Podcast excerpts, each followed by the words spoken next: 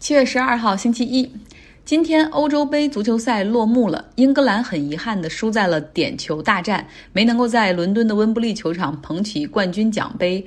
我是从点球大战开始看的，但真没想到，曾经在点球上屡战屡败的意大利，现在变得无比的坚毅刚强。哈，半决赛居然点球淘汰了西班牙，而决赛在客场击败了英格兰，厉害。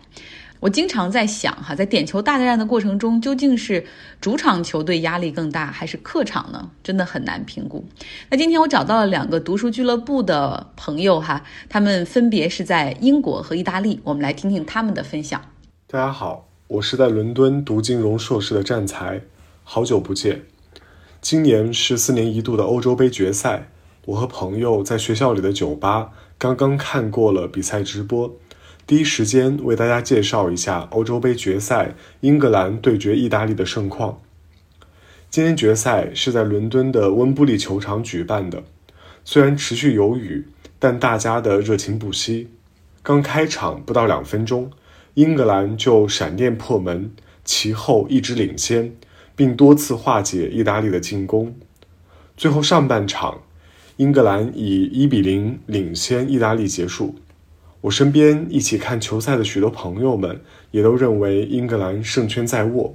直到下半场第六十七分钟，意大利在角球制造的机会中扳平比分，现场局势开始剑拔弩张。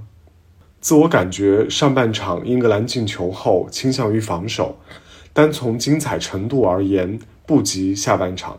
下半场结束一比一战平之后。三十分钟的加时赛中，双方也很尽力，十分精彩。之后就进入了点球大战，最终意大利以点球三比二的比分夺得了本届欧洲杯冠军。而上一次英国获得世界杯冠军是一九六六年，时隔五十五年，意大利险胜欧洲杯，英格兰梦碎伦敦城。比赛结束后，周边地区的人们似乎没有想象中那么疯狂。但伦敦一些中心地区还是会有许多游行聚集活动。我不是一个足球狂热爱好者，但在这边的体验的确很棒。最令人印象深刻的，应该还是和朋友们一起观看比赛、谈天说地时的快乐，与进球失球时的情绪共鸣。自己也算是见到了一个更广阔的天地。希望你喜欢我的分享。感谢战才的分享。比赛是在英国时间晚上八点开始，那是意大利的晚上九点才开始。那比赛结束的时候基本上是午夜了。可是对于要庆祝冠军的意大利来说，这可是一个不眠夜。我们来听生活在意大利米兰的菜菜的分享。我现在就在阳台上看着这些意大利人赢球之后的反应。呃，意大利的年轻人们现在会在街口上拦住所有路过的车，然后直到他们鸣笛庆祝为止。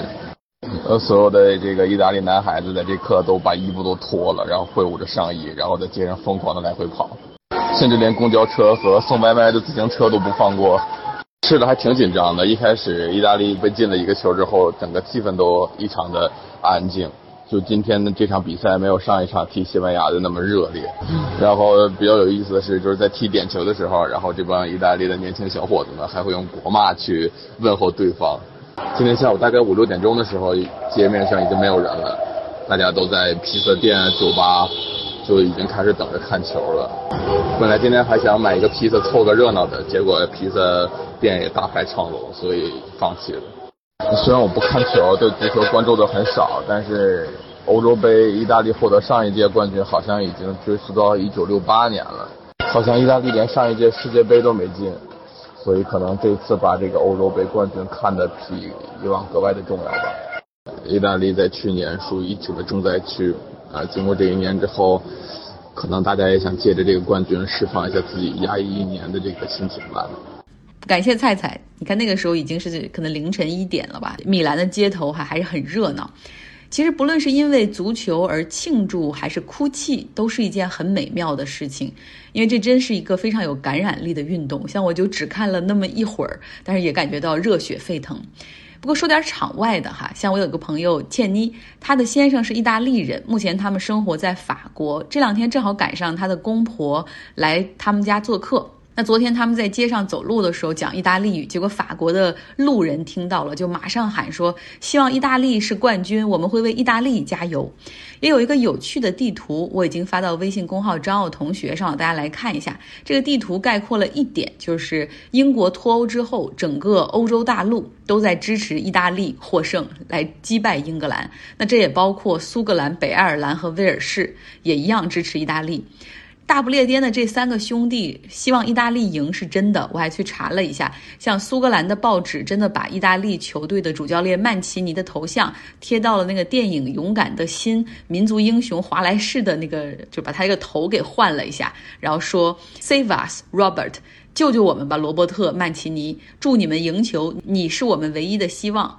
苏格兰人希望英格兰输球，理由很简单，就是无法忍受日后他们的炫耀哈。而且你想让苏格兰、威尔士的球迷去支持英格兰，就像让埃尔顿的球迷去支持同城死敌利物浦一样的难。他们已经感觉被英格兰人压制了几个世纪，就是实在是无法为敌人而加油。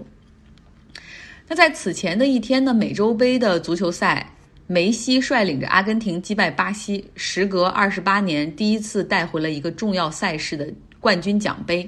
那我有两个阿根廷的朋友，他们对这个结果表示很失望，因为他们不希望阿根廷球队可以赢。在他们看来，足球就是这个国家的最后一块遮羞布。一场胜利，一个冠军，只会让更多的人生活在那种自我欺骗中，就是觉得阿根廷还不错。他们说，阿根廷的现在就像十年前的委内瑞拉，而迟早有一天会成为现在的委内瑞拉。那目前呢，阿根廷的通胀率高达百分之四十九，美国通胀率是百分之二，所以你可以想象一下那个这个物价的水平哈，是这个变化的多么的快，在阿根廷。另外呢，他们和国际货币基金组织 IMF 借的那四百四十亿美元如何偿还的谈判继续拖延。他们有一个笑话嘛，说对阿根廷来说，一个常态就是债务违约。那目前呢，执政的左翼政府也表示说。啊，说不要担心，这都是因为短暂的疫情，所以导致经济不好。他们准备，他们计划在未来五年里面让阿根廷的出口额增加一倍。另外还强调说，阿根廷的经济已经到了拐点啊，很快就会触底反弹等等。那从阿根廷经济整体上来看，一九五零年是他们一个真正的拐点。自那之后，他们就一直重复着经济危机、经济崩溃、经济恢复、经济危机、经济崩溃。那根据数据显示，阿根廷的经济处于衰退的时间，在过去六十年里，大概有百分之三十三的时间是处于一个衰退和崩溃的过程。那相比之下，巴西的这个衰退的时间只有百分之十。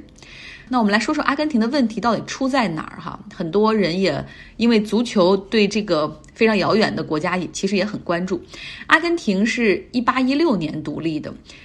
经历断断续续的联邦主义和中央集权的内战之后，从一八六零年进入到了政局的稳定时期，执政的基本上是轻商业的保守党。他们发展经济逻辑就是啊，依靠大自然的馈赠。你看，我们这么大片土地上，又人口又不多，对吧？我们可以可以大搞畜牧业。牛肉可以出口，然后我们可以木材出口啊，小麦、糖、大豆出口，然后我们去买其他国家的这种工业制造品啊，因为航运业的发展，全球经济已经快一体化了等等，可以去完全享受全球经济的分工和贸易的便利，省得自己投资发展工业。那显而易见，就不发展自己的工业体系，这是错的哈。但是考虑到这个时候才是十九世纪。很多国家的工业化也都才刚刚开始，所以说如果日后可以得到修正的话，这没问题，完全可以的哈。那他们另外一个发展经济的逻辑就是敞开大门欢迎外国移民，一来是补充劳动力、补充消费者，二来呢这些欧洲来的外国移民可以带来资金。阿根廷的宪法里就写明说，阿根廷鼓励并且非常欢迎从欧洲来的移民。不论你是普通的劳动者、商人、学者啊，全部欢迎，只要来就行，就给国籍。所以阿根廷的人口中是很多来自欧洲的，所以他们看起来很就是人口结构很白哈，就是白人为主，生活方式、文化也和欧洲很像。如果看布宜诺斯艾利斯的城市图片，在建筑风格上和法国巴黎有异曲同工之妙。那像我的那个阿根廷的朋友，他们是。波兰移民，他们是犹太人嘛，然后一开始是从波兰移民到了美国的芝加哥，后来呢觉得阿根廷更有发展，于是举家从芝加哥迁到了布宜诺斯艾利斯。但那个时候的确，阿根廷的经济显示出了强大的活力哈。从一八八零年到一九二零年这期间，他们的人均收入比很多西欧国家还要高。在茫茫的潘帕斯大草原上，吃草的牛儿或者是奔跑的牛儿哈，然后也有很多地方种着这种大豆、小麦。那个时候，阿根廷人是家家户户吃得起牛肉。借着全球的航运业和冷链运输，阿根廷哎出口牛肉、农产品。以及一些矿产资源，经济一片大好。但是这种非常依赖外贸的这种外向型的经济，会受大宗商品影响很大的哈。当一九三零年出现了全球经济大萧条的时候，阿根廷经济一下子就蒸发百分之二十五。那二战期间，虽然大宗商品的价格回涨，他们的经济也开始复苏，但是呢。那个时候因为都去打仗了嘛，那这个整个工业品，阿根廷也没办法去进口到很多，所以工业品的进口被迫减少，导致国内的这种物价飞涨，所以人民的生活水平也不是特别好。说到这儿，我们大概懂了阿根廷经济的内核哈，就是没有工业化是一个很失败的，所以只要有合适的改革，就很容易解决问题。那么在战后。到底谁出现了呢？也就是一九五零年之后谁出现了呢？成为了那个真正的拐点，他就是贝隆。贝隆呢是劳工部长出身，他看到了工人阶级的艰辛，哈决决心要代表他们的利益，提出要提高工人的待遇，限制裁员，组成工会，给他们高福利，然后同时将国家的这种重要的产业和服务都国有化。啊，像银行、铁路、医院、教育等等，要保证福利、稳定就业，所以吸引到了大量的支持者。阿根廷民众对他有一种狂热的爱，哈。贝隆也是赢得大选，当选阿根廷的总统。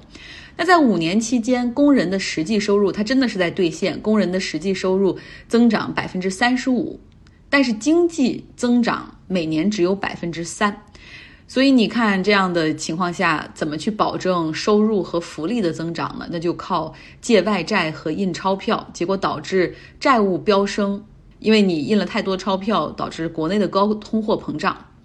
那如何看待贝隆？其实，在阿根廷也是一个很有争议的问题。比如说，我朋友就评价贝隆说，在他出现之前，阿根廷是一个国家；在他出现之后，阿根廷就分裂成了两个国家：贝隆的支持者和贝隆的反对者。其实简单理解就是一派人是觉得应该是亲工人的，另外一派人应该是觉得亲商业的。其实这两个东西并不矛盾，可以很好的结合到一起哈。那长久以来呢，贝隆主义有非常好的民间基础，他们的这一阵营的执政联盟也是可以经常性的获得大选。像目前阿根廷执政的政府也是这样的左翼联盟。那讲到这儿，我们就知道了阿根廷经济实际上有两个很重要的问题。第一个就是工业化的问题迟迟没有解决，然后经济是严重的依赖原材料的出口，而第二点呢，就是这个贝隆主义，虽然高福利，但是缺少经济的支撑，同时你整个经济体系中有这么大比重的国有化的，加上这种管理水平也比较差，导致效率低下。像我这个朋友他们就说，这个阿根廷人如果一天没有办法去反思贝隆主义，一天就走不出这个经济的诅咒。他就是切身的讲哈，就是其实布宜诺斯艾利斯的治安情况已经变得很差很差，他和他的所有的朋友、家人认识的每一个人几乎都被抢劫过。然后像这个疫情期间，他们那时候在饭店和餐厅都是在户外用餐嘛，就喝一个咖啡的一个小时期间，可能就有二十多个人不间断的过来乞讨。然后很多的这些来乞讨的人呢，他们对于能够享受咖啡的这些人就充满了愤怒，因为认为这是有钱人的标志。但实际上，这个朋友就是说，经过这么多次的经济崩溃、货币贬值、债券违约，阿根廷已经没有富人了。有一些富人可能已经走了，然后另外，现在真的那些所谓的有钱人，是完全依附于政府系统利益瓜分以及贪腐所富起来的那些人。但是政府现在的策略就是鼓励底层互啄，哈。那又因为这个疫情，其实则给了现在阿根廷政府更好控制国家的一些理由。比如说，目前他们为了管控疫情，再次关闭边境，那就外国人就别想进来了。同时，对入境的本国国民也有人数的限制，目前是每天只允许六百人入境。说实话，六百人也就是三架飞机的量，这需要航空公司之间要协调好。比如说，你哪天谁来谁来，然后怎么样，这个数量很困难的实现。那在此之前，六月二十六号之前。前他们是允许每天两千人入境，你可能从来没有在任何一个国家看过这么严苛的管制。那有九个航空公司已经暂停了对阿根廷的服务，像卡塔尔和新西兰航空则是宣布永远撤离这个市场。了解了这些阿根廷的现状，再去看他们所捧起的这座美洲杯的冠军奖杯，好像又感觉到多了一丝凄凉哈。好了，这就是今天的节目，讲了这么多足球。和足球衍生的话题之后，希望你有一个愉快的周一。